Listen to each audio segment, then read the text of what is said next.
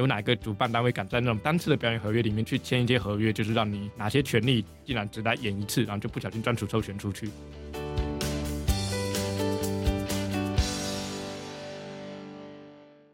各位听众朋友，大家好，欢迎收听由经济部智慧财产局原创我听你合作制播的《疫情后实体演出浪潮袭来：音乐季与演出时必须知道的著作权知识》节目。我是本集主持人，来自法科轻松点的 Henry。我是法律百科的插画设计 YT。各位听众朋友，大家好啊！好，那法律百科呢是一个致力于推动法律普及的组织。啊，我们会邀请各界的法律专业人士分享知识，也开放使用者交流意见。啊，同时呢，法律百科团队也制作了法科轻松点 Podcast 的节目，希望让听众可以轻松的接收白话的法律知识。那很荣幸呢，能够来担任这一集的主持人，也希望听众朋友可以从这一集节目当中获得很多跟音乐季有关的著作权知识。那 Henry 自己作为一个呃，我也是念法律的啦，那在法律百科网站上也发表过，诶，很多人可能会做的事情就是翻唱知名的歌曲，然后放到自己的 YouTube 频道，或者是在 Instagram 上面开直播之类的。那这些看起来很简单的事情，它其实就牵涉到著作权法，所以是不得不谨慎哦。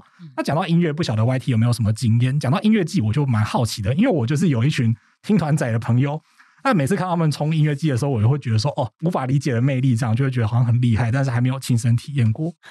因为其实我自己很不好意思的说，其实我也没有参加过音乐季之类的活动。对，因为我其实自己听的音乐，其实说起来是蛮杂的嘛。我觉得我可能有时候会听呃流行乐啊，或者像我自己有在看布袋戏或电影之类这些配乐，我都会听。那音乐其实对我来说，因为我刚刚讲我是插画设计嘛，那所以其实很多时候是我拿来触发灵感的一个媒介。对，然后我自己有一个可能不是很讨人喜欢的习惯嘛，就是我有时候听一首歌，可能会 repeat 上四五天之类的，就一直反复循环。对对对，而且我为了要持续保持在那个氛围的状态里面，就可能那首让我可以进入那个氛围，所以有时候跟朋友可能处在同个环境，然后我可能又开扩音的话，哇，天哪！我的朋友就讲说，你真的是要让我的耳朵被同一首歌轰炸好几天。哎，不会，我同一首歌最高纪录大概听了两个礼拜，跟我差不多，跟我差不多。如果我的稿子要进两个礼拜，就差不多。对，蛮难得的这样。对，不过我觉得就是很多地方都有好音乐啦，像我自己也很喜欢听一些电影的配乐啊，嗯、我觉得那都是其实都是很厉害的东西。对，那讲到音乐产业啊，包括说像是音乐季或者是演唱会之类的表演形式，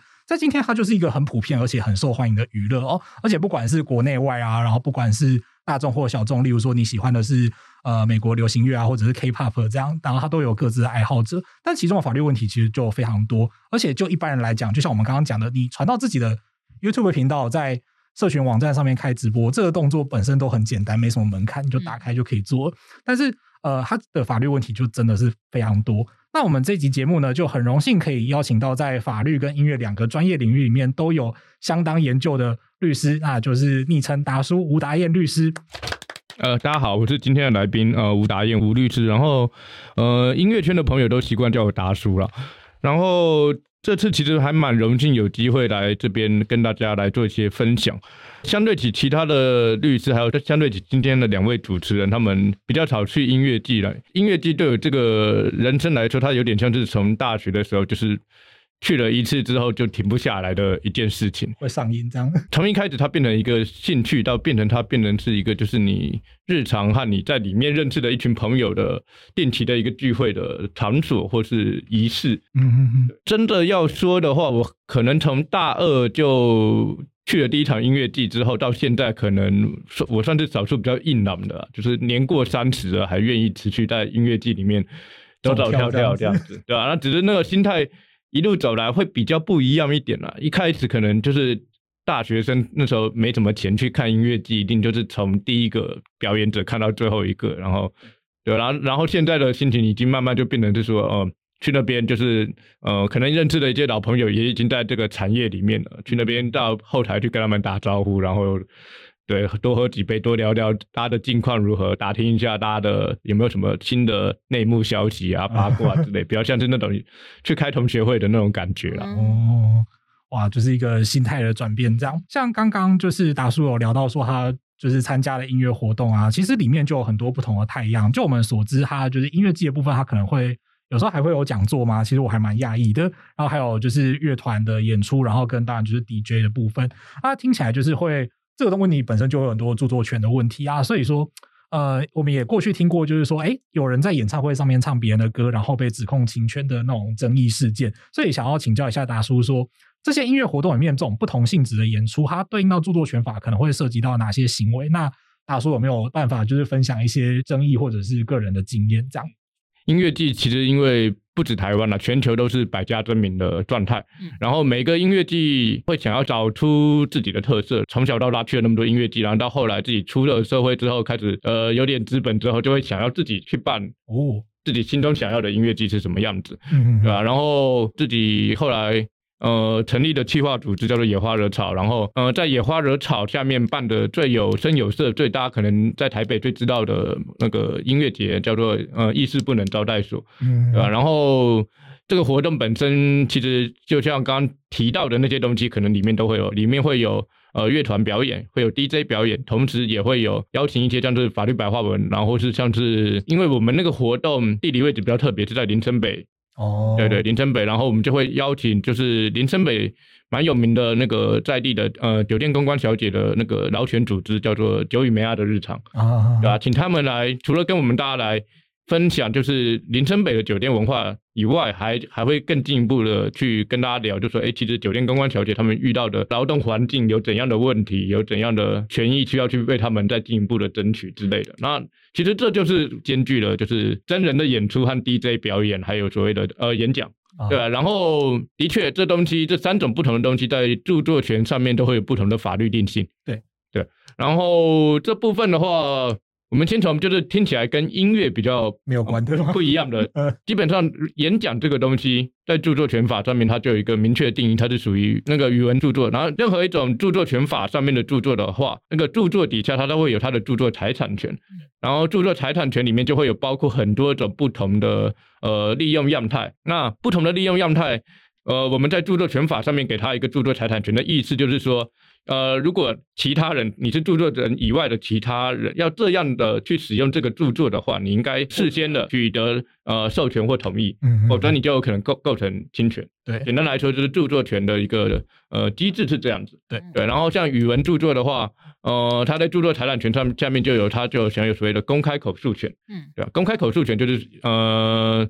可以其实蛮能想象的啊，就是有点像是一首诗演讲的那个讲稿，你去。在一个公开的场合对大众去朗读它，去把它呈现出来的话，那就是一个公开口述的行为。对，然后我觉得比较值得一提的是说，呃，公开口述权这东西，在目前的著作权法草案中，以后可能会被并到公开演出里面去。嗯，嗯，可以理解。对对对，你可以把它想象成你针对一个语文著作好了，就是一本书或一首诗，其实你去公开口述它，就跟你在表演这首，对，你去跳舞啊，或者其实是是很像的一件事情。对，对，然后所以现在的草案中就考虑把。公开口述权以后，把它整并成为那个公开演出权这样子。嗯，原来如此。那再来就是，我们如果放到跟呃，就是音乐季可能比较核心的部分，就是歌手或乐团的话，那请大叔帮我们介绍一下。我觉得表演者大家有尽到这个告知义务就够了。嗯，啊，因为今天如果你是一个比较大型的表演，然后是一定经济规模的表演，你下面其实原本就会牵涉到很多这次的参演者，然后他们的歌可能是在机关团体那边。然后你原本可能很大的几率，你就要去跟机关团体谈一个一个 package，整个活动来买票的人有多少，然后可能票房收入是多少，然后会有多少的歌跟集管团体有关，然后我们统一有个报价给你，原本就会该要去负担这个谈判成本。在刚刚那种情况底下，我觉得比较合理的是表演者尽到告知义务，然后由主办方。去统一的去进行这个公开演出授权的谈判授权，一个对大家来说是最有效率的方式。表演者那边，你只要尽到这个告知义务，通常其实我觉得就已经算是非常的呃尽心尽力了。嗯，然后然后在主办方那边的话，嗯，就是不要心存侥幸了。呃，我我自己办活动是办比较多，都是找那种就是他们真的是都还没有签约的乐团的表演活动。哦，对，就是真的大家都可能连发第一张 EP 都没有，就大家都是比较呃 indie 比较独立比较。呃，有个性、有个性的乐团，对吧？那找他们，这既然都是这这种乐团来来来演的话，那他们呃的歌会去，通常也都在自己的手上。你办这样的活动的时候，你要负担的那个去跟其他单位调授权的可能性就大幅减低了。嗯嗯嗯嗯，对这个地方，然后除了就是刚刚大叔讲的，就是说其实演出合约啊，然后就是各方啦，参与各方其实都要把基本的就是契约内容看清楚，就是不要到最后就是哎，就。原本好像很信赖对方，但是其实后来产生争议的时候，就是关系有时候会很复杂，就会很麻烦。所以说，一场活动如果就是包括说整个硬体啊、行销团队，然后呃表演者啊、主办团队跟观众，那其实如果大家都能够确认好彼此的权利义务，然后包括说像是观众你要把那个售票的部分就是看清楚，说上面到底准不准你拍，这样子那个争议就会少很多。那相对来讲，这个产业就会变得比较稳定。所以说这个时候就是任何单位其实都要诉诸专业，尤其是找大叔 这样专业的人士，因为其实像我们自己最常就是遇到的问题啦，就是像刚刚达叔其实有反复的在各种案例里面聊到，就是说如果你相关的条款真的是没有仔细看的话。所以首先你要先看就是报名截止日还有多长，然后再来就细细的把这个条款拿去请教就是专业人士，然后来做呃一个评估，这样子真的是会比较好。对，嗯，还还有一种方法啦，就是呃，因为以一般的表演者来说，你一就是你大大小小的演出那么多，如果你每一次合约都要另外找律师帮你咨询、帮你看的话，那个成本将绝对是比较大的。嗯，对。然后，但是如果你你今天如果你的你这个艺人你是已经发展到一定规模，你确保你的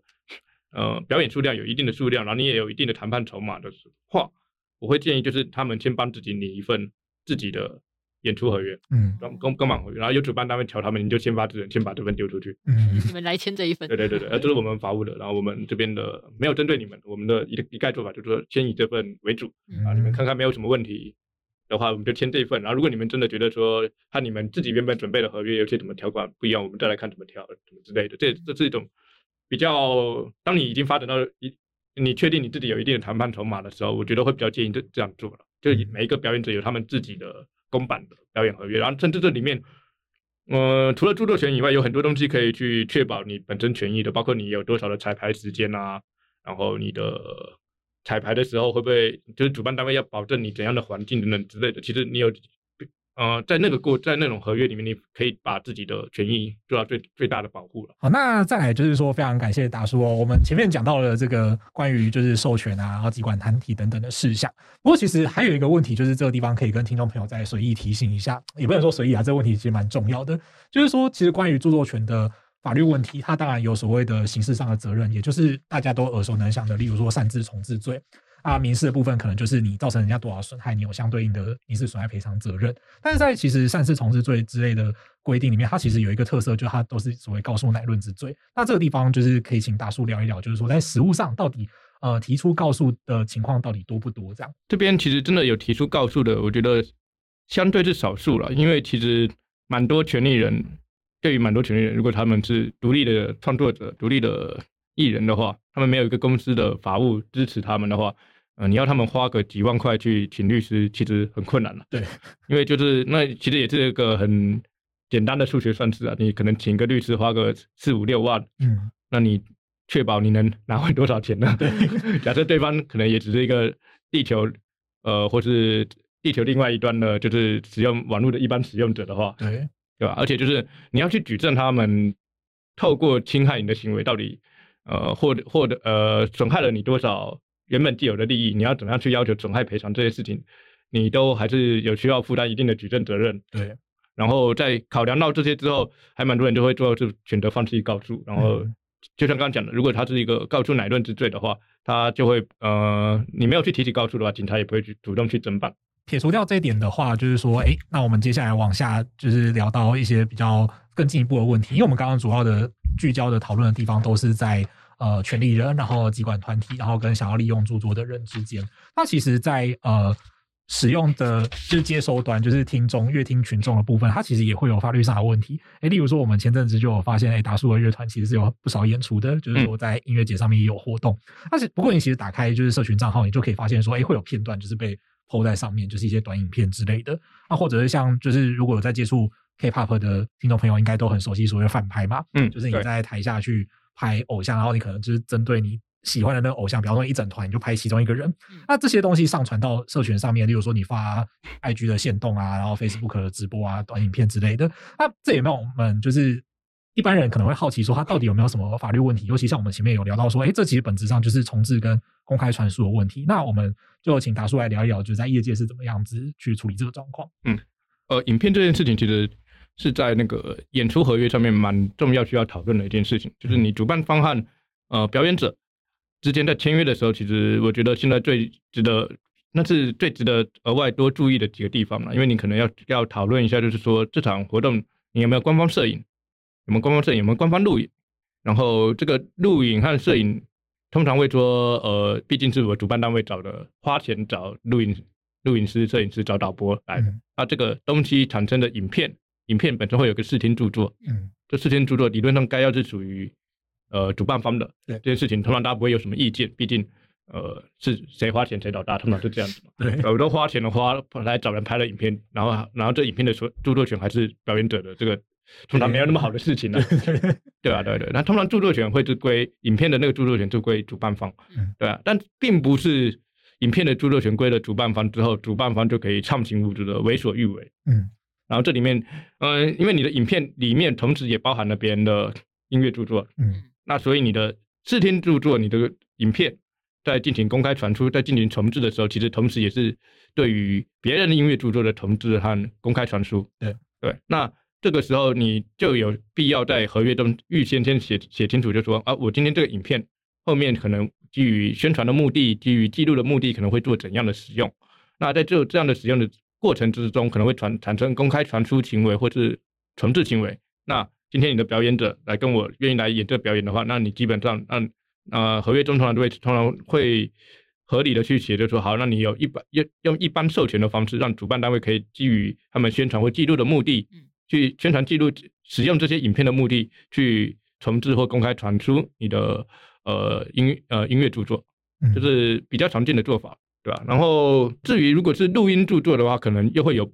不同的一个情况。刚讲的是音乐著作，你是拍现场别人的演出，里面含包含到别人的音乐著作的话，那是一种情况。嗯，然后录音著作的话，那个这边在智慧局这边有几个比较重要的函释，就是说，呃，你的录音著作如果被包含到影片里，如果你事先是同意这件事情的话，影片后续的传输行为啊、利用行为，基本上那个录音著作就已经融入视听著作里面了，这样。视听著作了，然后那所以那个视听著作的后续的利用不用再额外。取得录音著作权人的授权。诶，那我是想说，那像刚刚讲，就是如果我今天看表演嘛，然后我拍摄，它这个也是有一个等于也是一个著作，也是有权利的。所以很有一些表演，我常常看到他会写说什么禁止拍摄。刚刚讲的是主办方，他们可能会先跟表演者乔好，就是现场的，呃，现场他们官方的摄影能够怎样用。嗯。然后，呃，至于观众能在现场能不能拍这个东西，其实首先其实有些在那个活动的售票页面，其实它里面是会特别去讲，就是说这场活动。希不希望，愿不愿意让观众去摄影的？哦，对，然后这部分其实，如果你用一个比较实务的态度来说的话，没有特别去讲观众不可以摄影的话，其实通常在实务底下啦，主办单位和权利方啦，就是代表说，至少在台湾的风气底下，就是说他不会太对于你的一般用手机的品质的。录影有太大的意见，嗯，就是至少可能你现在多数人也是拍限动，嗯，限动可能也不会是长久留存的，或者你可能是手机这样子在那边拍，然后还会手自己手还会晃，然后你还会跟着就音乐一起在那边摇动，然后你极限就是十秒这样，对对对对对，然后或是你，尤其像这种表演，可能你通常你用手机，就算你现在 iPhone 的那种画质越来越好，嗯，你的。但是你的收音真的是有差，你那个收音的收音的那系统跟别人专业的那种记录影片拿那种专业麦克风那边收音的，然后别人回去回去收音收音回去后，还有经过后置调整过的出来的那种声音影像品质，其实是有足够的落差了，嗯，对吧？就是你还不至于，就是我用手机在那边拍的那种，会影响到他们这种专业的、他们官方的可能要拿来贩售的影片太多，所以通常在这种情况底下，回到刚刚讲的这个东西可能。有没有构成侵权？很多很多是告诉乃论的。嗯，那可能主办方或者权利人就对于这种呃，在于网络上散播的这种影片，他们觉得说没有太大的动力诱因去一一检举，嗯、也可以趁趁这边顺便跟大家讲，在 YouTube 的那个机制。嗯，YouTube 的现在的机制是，你现在假设你上传你这民众自己拍的影片，你传到 YouTube 的 YouTube 上面，嗯，然后呃。以前的做法是，YouTube 可能会去扫描你的这个影片，然后去侦测到里面可能有没有哪些艺人的歌，嗯，然后然后发现有的话，他可能会把你的呃这个影片下架，嗯嗯。但近年 YouTube 最新的做法是说，嗯、呃，他们也不把影片下架了，他们扫描之后会做一个 Content ID，那那个那个系统叫 Content ID 的标注，嗯，就是上上面你会看到你的那个影片，那个影片说明下面出现就是说，哦，这里面有什么林俊杰的歌，谁谁谁五月天的歌等等之类，嗯，然后反正。只要你被他们这样系统这样扫描，然后发现这样有个这样做的这样标注之后，呃，以后就算你这个这个影片爆红，嗯，然后它然后有很大的点击收益或者广告收益在 YouTube 上面产产生了，那那些收益因为下面有有那个 Content ID 的标注，那些钱也会全部都跑到那边去，你自己都拿不到。对，跑到创作者那边。对对对对，这样这样的方式。对对对，然后所以在这又有这样的机制底下，其实多数的呃唱片公司现在对于 YouTube 上面的这些那个观众自己拍的影片，他们的检举动力是比较低的，虽然不代表他们是合法，嗯，对吧？因为就我所知道，就算 YouTube 有办法让他们上面的影片公开传出是合法的，嗯，但是因为 YouTube 他去调这些事情是跟我们台湾的集管团体。音乐的集管团体去调这件事情，然后音乐的集管团体，我们前面有聊到，他再怎么神通广大，他也只有管到公开演出权、公开传出权，嗯，公开播送权，对对吧？他其实对于你的重置这部分，他是对于重置权这一块，他是没有权利去管的。嗯，那当然，YouTube 去找他调的，他也没办法去跟他调重置权。所以，如果真的今天那个呃，他们艺人或者唱片公司他们心血来潮，想要依据重置权来告这些影片的话，其实是告得了的。嗯，对的。那他现在就用这个方式的话，等于对原创者创作者来说也是有获益的。就是一个大家在一个啊，虽然你上面东西没有完全合法，嗯，但既既然我也还拿得到东西的话，那大家就先相安无事。对，这样可能是一个暂时的这样的平衡点的状态了。而且对他们来说，就是你不用去采取法律上的手段，其实也是比较省，他们比较对啊，对啊，这其实有点像是科技取代法律的。嗯一个表现表现，和一个例子。好，那所以这些部分呢，就是说它包括就是主办单位能不能上传啊，然后他们经营的策略是怎么样。其实这个也是之前在呃原创我听你的其他的节目里面也是有曾经讨论过著作权相关的归属。嗯，呃，签约的时候都要大家好好注意看。那也希望各位听众朋友就是可以再重新回去复习一下以前的原创我听你的节目啊。好，那非常谢谢达叔的分享哦。我觉得到了这个地方，应该听众朋友除了收获真的非常多之外，应该也差不多要休息了。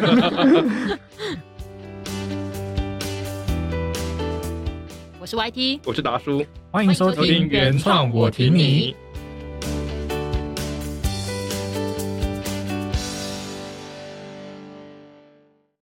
好的，欢迎各位听众朋友回到原创我挺你，我是今天的主持人 Henry。最后呢，我们能不能请大叔就是在呃作为一个就是活动策展人啊，然后跟乐团演出者，有没有办法就是给他们一些在举办或者参与音乐活动的时候的一些建议？主办方呢要负担的注意义务绝对会比单纯的表演者多。嗯。单纯的表演者，你就你的立场来说，你今天只是来演一场表演，有哪个主办单位敢在那种单次的表演合约里面去签一些合约，就是让你哪些权利竟然只来演一次，然后就不小心专属授权出去？嗯嗯嗯，这种事情在当代已经殊难想象了。毕竟现在，呃，活动策展单位也是就是竞争激烈，有哪一家敢那么黑心的话，对，绝对活不了一年，对，马上名称就臭掉了。对对对对，表演者反而你只要去搞清楚你自己的。手上的东西权利状态是什么？嗯嗯呃，如果你自己的歌有涉及 Muse 的，就是你可能你的歌有可能有有涉及著作权集管团体的话，表演者最好是尽到一个告知义务，去告知主办单位，就说，呃，我的歌其实是呃公开演出的部分，可能是有在著作权集管团体或者有在经纪公司或唱片公司身上提醒主办单位，就说好，如果你们要呃合法的，就是完成这套演出的话，应该是呃主办单位要去把相关的流程跑一跑。嗯，对。对，然后这个其实最直接大家会想到的就是，我相信就是演出这件事情。呃，然后在音乐剧现场，其实最大家直接想到的当然就是音乐著作。嗯，那其实除了音乐著作以外，还有一个东西在音乐剧上面会会出现的，叫做录音著作。嗯，那音乐著作和录音著作其实是两种不同的东西，但是呃，如果今天不是学著作权法的，或甚至是著作权法，那时候可能只是。在学校只是修个通识课的人，对，可能对这两者还不太习惯，会去做区分了。对，这其实蛮困难的。对，然后，然后这边我简单帮大家讲一下，那可能就是，呃，今天我们看到一首歌，你在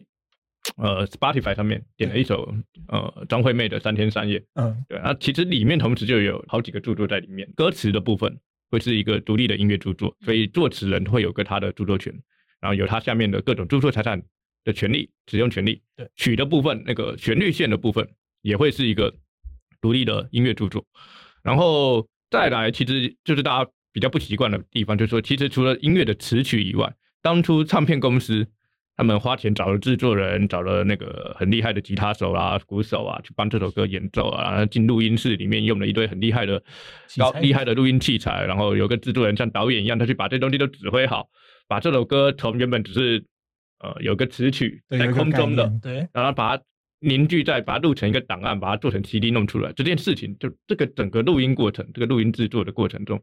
呃，完成的那个成品，哦，对对。然后这个东西其实在国外不一定会让它变成一个单独的著作，但是台湾的部分是让它也是一个独立的著作这样子。嗯嗯嗯。哦，原来是这样，哎，那也就是说，这个像刚刚因为前面有讲到说那个公开演出的部分嘛，也就是说刚刚讲的这首歌，它背后可能有很多人的著作在里面。也就是说，这首歌如果彻头彻尾就是我自己作词作曲啊，然后是完全属于我，我也没有签约给别人，我才能就避免说，哎，我万一在公开演出的时候会有这个权利的问题，对吗？呃，通常呢，如果你没有跟任何人签约的话，没有跟任何人签约，就是呃，你就只是在家里自己把一首歌的词曲想好，嗯，你想好的那个瞬间，你就拿到著作权哦。著作权呃跟其他的什么商呃智慧财产权比较不一样，就商标专利基本上都要你去注册了，嗯，跟政府去申请，然后核核可通过注册通过了，你才有商标权或专利权。但著作权就是你完成创作的时候，你就有那个权利了，哦，对，然后所以你的词曲就是在你刚刚讲的词曲著作，就是你在把词曲写好的时候，嗯，就有那个著作权就产生了。然后你的录音著作就是你在把那个录音在录音室把它录好，嗯。那个制作人说好，这首歌就是 final 版就是这样的，不会再 final final final 版了。对，的时候，那那就录音著作也，呃，著作也完成了，也产生了录音著作权。嗯，对。然后这些东西在音乐季里面，呃，刚刚这是有点像这个前提啦，你就要去思考，其实不同的人他们在表演方式是不一样的。嗯，对。然后如果你今天是一个乐团在上面，大家词曲啊全部都是自己演奏的话，那。他利用到的，他演出到的东西，就是那个歌刚刚讲的词汉曲的音乐著作。嗯，今天其实不一定每一个艺人都是找真的乐团上去哦。嗯，就其实也蛮多艺人是那个，尤其现在可能玩嘻哈的，嗯，他们可能是呃上台，他们是放个 backing 的音乐在后面，然后。只有一个人在台上唱那个人声 rap 的部分，嗯，像这种情况，他就不只有用到所谓的词曲音乐的部分，嗯，同时因为放 backing 的部分是所谓的录音，就也同时涉及了录音著作，哦，然后就是比较中间的做法嘛，那当然还有另外一种就是 DJ 嘛，嗯，DJ 自己不会唱歌的，DJ 从头到尾都是在放别人的歌，啊，放别人歌，每一首别人的歌也都是一个刚刚讲的，就是一个完成录音的作品，嗯，对，那所以。呃，像刚刚讲的这三种不同的量态，其实呃，有些就会在假设你这全部都是一个全部都是自己在上面演的话，那你的利用就比较单纯，就牵扯到词曲的音乐的呃公开演出权。对，然后如果你是有用到录音的话，就除了词曲音乐著作你要取得授权以外，你还要取得录音著作的授权。上周了，我才遇到某一个场馆的企划来跟我聊，就说那 DJ 到底要合法该怎么办？嗯，对，那就假设他们要办一个合法的 DJ 趴。嗯嗯。对吧？该要怎么办？呃，我现在先说理论上啊，就我们法律人先谈法律层面上，理论上就是他们要跟 DJ 先问清楚，就是说你今天到底要放哪，放多少首歌？嗯，你的歌单是什么？你要怎么接？可能都要先问清楚。嗯，对，然后然后取得这样的歌单之后，你再一一的舞台上面接的这些歌，去一一去看他后面的那个呃每首歌的权利归属是什么？对，而且你的权利归属不只要看他的词曲的音乐著作是谁，还要去看他的。呃，录音著作的部分是归属于谁？附带请教一下达叔，因为就是我自己其实有同学是有在做 DJ 啦，然后他就有聊到说什么，有时候就是带电脑，就是把歌放在电脑里面，然后带去播。因为像 DJ 他有时候可能是刷那个实体的片，对对对，有可能是带带档案呐。对对对，带档案。那带档案它本身会不会有什么问题？因为它有其实有下载。但是你今天买了 CD 买黑胶，也就是有个很重要的观念，其实到大家现在其实炒了二十年，大家还是常常会忽略的，就是说你的 CD 或黑胶，你买的这个。把它买回家，你买正版的回家，其实也不代表就是说你有那个权利可以把这些歌呃自由的，就是转到电脑上，然后把它传到网络上之类的。因为这个把 CD 里面的歌曲转到电脑或是网络上的。呃，这个东西在法律上也会是刚刚讲的惩治行为。对，那只是说你这个惩治行为，它有没有机会被认定为合理使用？对，如果你是自己听的话，然后你上传到网络上。对，那这部分在著作权法上面是有特别的条例，是有一条是特别说好，如果你只是为了就是家庭个人的那个备份使用的话，那是合理使用没问题。对，对，那但是刚刚讲回到刚刚讲的那个 DJ 的状况，就会变成说好，你我可以说你是和那个把你的歌转到你的电脑里，假设你是在家使用的话，那是一个。合法的重制行为，对对，但是你转到电脑后，你的目的是要去商业的场合把这些歌拿来当你 DJ 表演的时候使用，嗯，这样的重制还有没有符合合理使用，其实就会有一个很大的问号。嗯嗯嗯嗯，刚刚就是达叔讲到 DJ 的问题啊，我就想到说，其实我以前曾经看过一部就是台湾漫画家的老漫哦，那部我其实没有看完，就是算是呃后来他好像有画完啦，然后也是听人家说烂尾，我就找了好久，然后那部他其实就在讲那个。呃，DJ 跟 Hip Hop 的那个背景，这样我记得好像花了六本吧。然后里面就有讲到那种什么 DJ 要对决之类的，就是 DJ 好像也有高下之分，就是他们好像有时候会刷的速度啊，有有有之类的。他们在现场去放的时候，他们有没有办法再针对？就是他不是在单纯的让那个唱片跑，哦，了解了解。机关这样。刚刚谈讨论的是先从就是好，我今天 DJ 只是单纯的把一首歌从头放到尾的情况底下了。那你只是可能你设计，你把这个档案扣到你的电脑里，然后你这个把这个歌可能在现场做公开演出，这件事情，对。然后，但是真的比较厉害的 DJ，其实就像刚刚讲的，不管是 DJ 或者是在嘻哈文化里面，嗯，对他们都会去做一些加油添醋。呃，例如他们为了要把两首歌就是很天衣无缝的做一些衔接的话，嗯嗯，然后去改变它的节奏。哦，在那个衔接的过程之中，你要先把这两首歌速度先调的比比较像一点，然后再接过去，然后观众才会觉得说，哦，这样好厉害，自然的过去这样，这样，对对对对，接轨。在这些加的过程中，其实你就涉及了对于那个录音还有那个词曲的改变。嗯。那这东西其实，在著作权法上面，各种著作了，它下面除了都会有重制权以外，它同时还会有一个东西叫做改作。嗯，啊，改作，也就是说，你要去改别人的作品的话，呃，你要去取得著作人的授权同意。对，其实就是一个观念啊，就是在实物上嘛，我们讨论音乐或者录音著作的时候，呃，通常会把重置和改作放在一起一起讨论，因为其实你到底只是重置一个作品，还是你要去改作它，其实是看你中间有没有。加入适度的创意表现，对对，然后但是，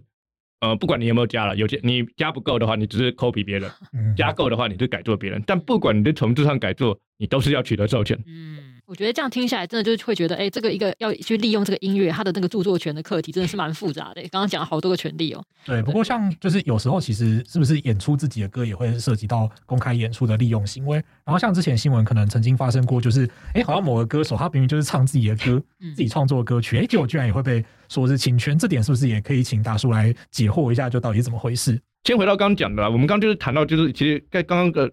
聊天的过程中，其实一定可以感受到，就是如果你要每一个权利都合法的拿到授权，那你要调的事情真的太多了，对，太多人了。然后我们大家需要一个统一的窗口，嗯，比较统一的窗口，对对，然后让这件事情可以单纯化一点。那那所以就是大概著作权的修法，大概从嗯、呃、快两千年的那次修法，好像就把。集管团体这个东西这个概念修进来，那它的宗旨就是希望就是让大家有个比较统一的窗口，可以去调这些事情，对，然后不然的话就是在一个那么分散的状况，大家其实就是最后大家都放弃，就放弃对了，大家都反正我们就每一个活动都违法嘛，啊你也抓不完嘛，直接放弃治疗，对对 对对对，就是就是会变成一个大家都放弃的情况底下，就每个活动都放弃走合法管道，然后权利人也都放弃，就是说啊。太多东西要抓也抓不完了，对对对，大家都放弃，然后就就著作权都形同虚设之类的，那那那也不是大家想要乐见的情况了啊，所以就开始那时候有不管从也也就是学国外就把著作权集管团体这个东西呃就放进来，对，然后但是放进来之后，他们的的做法就是说，好像希望就是说，呃，不管是各个唱片公司或是小的独立的创作者，你们都可以把你们的呃著作权。呃，集中授权给我，嗯。啊，由我来当统一的窗口来，呃，做管理，嗯。然后大家只要来瞧我，来跟我瞧授权的话，大家就可以就是迅速的，呃，让自己的活动，呃，顺利的、合法的完成它，对啊，然后在这个过程之中就会牵扯到授权形式，在。呃，实务上还有在法律上都有很多种不同的方式，对对。然后我们一般的以那个艺人的角度，以创作者的角度来说，会希望是所谓的一般授权。所谓的一般授权，就是说我，嗯、呃，把这首歌授权给你之后，我自己也还能用，然后我也可以再授权给其他人，嗯，对。然后大家都是一种大家都可以用的状态，对对。但是像刚刚讲的，就是比较常大型的合约里面出现的公版大型的公版合约这种。唱片体制在下面出现的会是所谓的专属授权。嗯，那专属授权的话，在那个著作权法上面，其实它就很明白的说了，它是一种就是我授权给你之后，我自己也不能用。哦，那么呃，然后某种程度其实呃，你可以把它想象成，就是说我今天你签一个专属授权的合约的话，就是在合约的那个期间内，你几乎就是把你所有跟这首歌有关的呃赚钱的权利，嗯，全部都切给别人了。嗯，那。呃，至少在合约的那个期间中，你跟路人是没有两样的。嗯，就就连你自己要去唱这首歌的话，理论上因为你可能都已经专属授权，整个授权出去切割切出去了，嗯，你也要跟路人一样，就是去取得授权，去取得授权，你才能够使用它。对，然后在这种东西底下，虽然我们台湾大家呃每一个小小的艺人们都会，小的创作者都会觉得说，哦，那个集管团体啊，这些大公司啊，嗯为什么就是那么过分，然后用专属授权。但这个东西就像我刚讲的，因为这东西很多是牵扯到国际之间，他们大厂牌之间、集管团体之间，也都是这样子用专属授权的方式这样子。你授权就是整包整包的这样的拿谈来谈去的，然后如果然后里面也都会有很多所谓的呃保证条款，就是你授权方你要保证你对于这些歌有百分之百的主导权，对，可以才能，然后不然的话，呃，他们很怕发生的一个情况就是说，你不是专属授权，假设台湾方的那个著作权集管团体，他们不是拿到专属授权，是拿到一般授权的话，你把这个东西再转到国外去的时候，那等于是说台湾的那个创作者。手上其实他还是有另外的，他还是保有权利可以去再去授权给别人的。日本那边的买方把这东西买过去之后，台湾的创作者又跑去授权给另外一家日本的公司，那不就闹双包了？对，那我花那么多钱不是傻子吗？对，就是他们可能就是在商场上，这些大公司之间会有这些考量，然后所以就会变成这个最后在实物上跑的，就是大家都是用专属授权。在在这样玩，对，因为我刚刚在想说，像我们常常讲一首歌有作曲、作词、编曲人这些嘛，因为刚刚讲到集管团体，那他是这样一整包授权给集管团体吗？又会不会有那种词曲授权不同步的情况啊？呃，这边就讲到就是也是梦与现实的落差了。我们我们原本都已经就是专属授权，然后还有这些集管团体，我们原本想象的制作就是啊，就是真的只有同一窗口，嗯，就是对，但是实际上的话，现在的情况就是说，好，我们的集管团体也有分，就是。音乐著作的集管团体，录音著作的集管团体，然后，然后甚至我们知道的最大的一家音乐著作的集管团体，它也只能管到，呃，音乐著作下面的著作财产权的某部分权利，不是全部的权利。哦，你要画那个树状图，然后你就会发现，就说，哦，好可怕！你可能导到后来才发现，哎，原来他只管。对对对对对对对，这么细。就是像我们刚刚有其实已经有聊到什么公开演出案重置嘛。嗯。然后，就算我们今天只有谈音乐著作，我们还不管录音著作。嗯。但音乐著作的那个集管团体，他只管所谓的三公权利，就是他只有管公开演出、公开传输和公开播送。嗯。重制权他不管。哦。就是光是你刚刚讲的，我们讲的那么多利用形式中，可能其实涉及了音乐著作的或者公开传输的权利，然后同时也会涉涉及重置，嗯，或是改作这样。对对，重置或改作。刚刚刚讲到公开演出、公开传输，你去找这个机关团体可以抢，但是重置和改作权没有一个机关团体可以抢。嗯，哇塞，搞到最后就是你还是要联络好几个不同的单位，嗯，就是你公开演出要找机关团体调之后，你那个。重制和改作，你还要去找，就说哦，这个后面是哪一家唱片公司？先去问唱片公司，然后唱片公司可能会跟你说，这个呃，其实当初每首歌情况不一样，嗯，然后这首歌可能这首歌的词曲的重制权有在我们这边，这首歌那首歌没有，嗯，然后每首歌的又又会都不一样，就是到底词曲的那个重制和改作权在唱片公司那边，还是在个别的著作人上面？那也其实要去回顾回回过去看当时那些著作人、那些作词作曲的老师们，嗯，是怎么跟唱片公司谈的，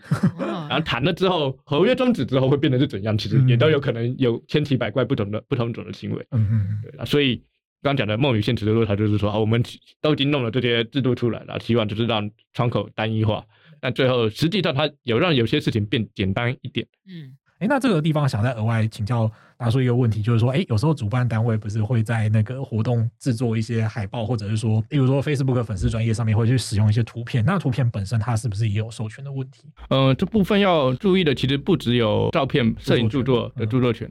呃，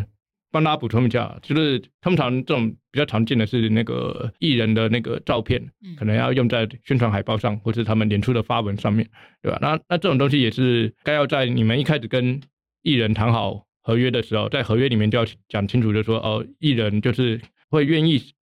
用一般授权的方式，也不要专属授权。嗯，你用专属授权太黑心了。对，用一般授权的方式，同意主办方为了要宣传活动，可以使用你们的呃相关的。呃，宣传素材，嗯啊，宣传素材，那你接下来可能就是说包括但不限于以下模式，什么照片、粉砖的艺人介绍等等等等，歌词等等什么之类的，你可以去详列一下，大概可能你会用到的东西，对吧？那有这样的条款的话，通常你要去再把像刚刚讲的，你要是海报上面用到别人的照片，或是粉砖上面用到别人的图片。呃，通常都不会有太大问题，或者是周边有时候也会有一些照片。对，但要注意啦，就还还蛮多艺人会在意的，就是尤其就是越越偶像的越会在意这种事情。如果你把别人的照片修的太丑，哎、欸，真的这种别人会不爽。嗯，这一定应该会，一定会，一定会不爽。然后，然后。那到如果真的不爽你的时候，那个你就算有刚刚讲的有那个著作权的授权也不够，因为你已经侵害到别人的肖像权了。嗯嗯嗯嗯，对对，因为就是那个以照片来说的话，其实不只有呃，它本身是一个摄影著作嘛，那你取得摄影著作，但同时那也是别人的肖像，嗯，那你你对于别人的肖像权就是有丑化、有侵害到别人肖像权的话，就是在民事上面还是有办法可以挑你毛病的，至少你还是有可能收到律师函的，虽然可能这东西告上法院到底会赔多少，我们不知道，对。不过这个地方倒是要澄清一下，我们现在在录音现场，就是达叔本人是比照片还帅的。没有，这本身就是那个肖像的那个基础的那个价值就不高了，所以它贬值的空间不会太大。不不不会不会不会。哦，那今天真的很开心跟达叔讨论了，真的我们真的很丰富的内容，特别是真的就是有很难得有身兼这个乐团跟音乐活动策展人身份，又这个律师，可以有这么多这个甲乙方跟实务经验跟我们分享。好，那另外呢，我们要来推广一下哦，就是在智慧局网站，还当然有很多跟本集相关的资源可以参考。就是说，大家可能一般来说，诶，音乐季你可能不一定会想到那么多问题，但这些问题其实上智慧局网站都可以找到。哦，例如说，在著作权主题网有所谓音乐授权的 Q&A 啊，还有音乐授权管道资讯。那这个包括像是集管团体的介绍啊，那还有各式各样的契约范本，好像是表演人著作权相关的契约范本或。那可以提供给表演人作为让与授权的契约等等的啊，以及相关的注意事项说明。这些呢，连结也会放在本集 Podcast 的节目资讯栏，欢迎大家来参考使用。嗯，那最后呢，也请大家到我们的资讯栏位的连结，多去这个智慧局的脸书，叫做“著作权原创我挺你”，跟法律百科的社群逛逛，并且多多跟身边的创作者呃分享有关著作权的资讯。那这里是原创我挺你，我们下期节目见喽！好，拜拜，拜拜，拜拜。